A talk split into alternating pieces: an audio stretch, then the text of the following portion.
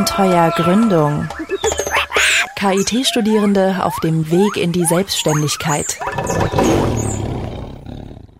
Diese Situation kennt wohl jeder. Kaum steht man im Baumarkt, fängt das große Suchen an. Wo liegt die Schraube, die ich brauche? Wo das Kantholz? Und wo finde ich die Tapeten? Die Zeiten, in denen man planlos im Baumarkt umherirrte, die können dank einiger junger Entwickler gezählt sein. Mit der Handy-App namens Bautik, die die Jungs entwickelt haben, wie die App genau funktioniert, wie sie auf die Idee kamen und wie die Namensfindung war, all das haben sie meiner Kollegin Judith Böseke in ihrer Rubrik Abenteuergründung erzählt. Boutique besteht aus den Wörtern Baumarkt und Boutique. Es geht darum, dass ein Baumarkt so einfach und übersichtlich zu gestalten ist wie eine Boutique. Julius Albrecht ist verantwortlich für Strategie und Vertrieb der Feinsinn GmbH, die vor kurzem ihr erstes Produkt, eine Baumarkt-App namens Boutique, auf den Markt gebracht haben. Zusammen mit Konstantin Scholl als Geschäftsführer ist Julius einer der Ideengeber gewesen. Konstantin erklärt mir, wie die Applikation für Smartphone eigentlich funktioniert. Boutique setzt letztendlich da an bei einem Problem, was fast alle von euch kennen. Man geht in den Baumarkt und sucht ein ganz bestimmtes Produkt und es ist sehr oft der Fall, dass man leider nicht sofort dieses Produkt findet und einfach durch die Gänge irren muss. Und wir entwickeln dafür eben eine App, die funktioniert genau wie Google Maps. Anstatt der Adresse gibt man einfach das Produkt ein und im Folgenden wird einem angezeigt, wo man sich gerade befindet und wo das gewünschte Produkt zu finden ist. Und zusätzlich dazu integrieren wir noch, inspiriert von Amazon, passende Cross-Selling-Empfehlungen. Das, was man bei Amazon kennt, Kunden, die das gekauft haben, haben auch das gekauft, wird dann ebenfalls auf der Karte angezeigt. Und somit hat man dann noch weitere Empfehlungen, was man noch kaufen könnte. Seit ungefähr eineinhalb Jahren arbeiten Konstantin und Julius an ihrem Startup, das mittlerweile im Cyberlab bei der Höpfnerburg seine Büroräume bezogen hat.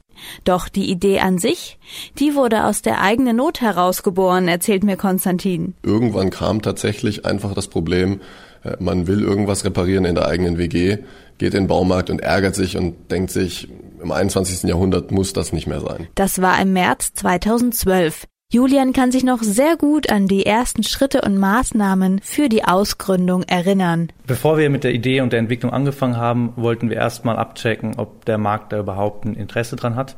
Man kennt oft die Stories von irgendwelchen Entwicklern, die zwei, drei Jahre im Keller was entwickeln und kommen dann raus und merken, okay, es nutzt keinem was. Und ähm, noch bevor wir überhaupt mit der Entwicklung angefangen haben, sind wir einfach hier in Karlsruhe vom Baumarkt zu Baumarkt gegangen. Bis sie auf Michael Wertheimer trafen, Besitzer von acht Hagebaumärkten, der sofort Feuer und Flamme für ihre Idee war. Und der war dann von der Idee so fasziniert, dass er gesagt hat, okay, er möchte unser Pilotkunde werden. Im ersten Schritt machen wir das als Terminal-Lösung. Das heißt, die Leute gehen in den Markt und es werden Terminals im Markt stehen, wo man einfach kurz rangeht ein Produkt eintippt und dann sieht man, wo es lang geht. Der Prototyp der Bautique-App steht derzeit im Hagebaumarkt in Bretten. Doch schon bald soll die Smartphone-Applikation marktfähig sein. Acht feste und freie Mitarbeiter arbeiten zurzeit unter Hochdruck daran. Die Jungs und Bautique haben sich langfristig aber noch größere Ziele gesetzt. Also wir wollen auf jeden Fall ein profitables Unternehmen aufbauen und die Strukturen sollen nicht so gehalten werden, dass ein Exit einfach ist. Aber wenn Interesse da ist bei einem großen IT-Unternehmen, eventuell auch dem größten überhaupt mit Google, dann äh, wäre das schon so ein Traum, aber muss man abwarten. Wir haben dem letzten auch schon mal eine Session gemacht, wo wir überlegt haben, wie könnten wir das noch weiterspinnen wir haben langfristig schon auch alle noch ein bisschen die Vision, dass wir vielleicht die lokale Preissuchmaschine haben oder so ein bisschen der Entscheidungshelfer beim Einkaufen, weil doch Einkaufen letztendlich eine Tätigkeit ist, wenn man Gehirnstrome und Co. misst, was unglaublich viel Stress den Leuten bereitet, gerade wenn man eine große Auswahl hat. Und das ist auch so ein bisschen eine Vision von uns, dass wir da vielleicht ein bisschen den Einzelnen unterstützen können, langfristig gesehen.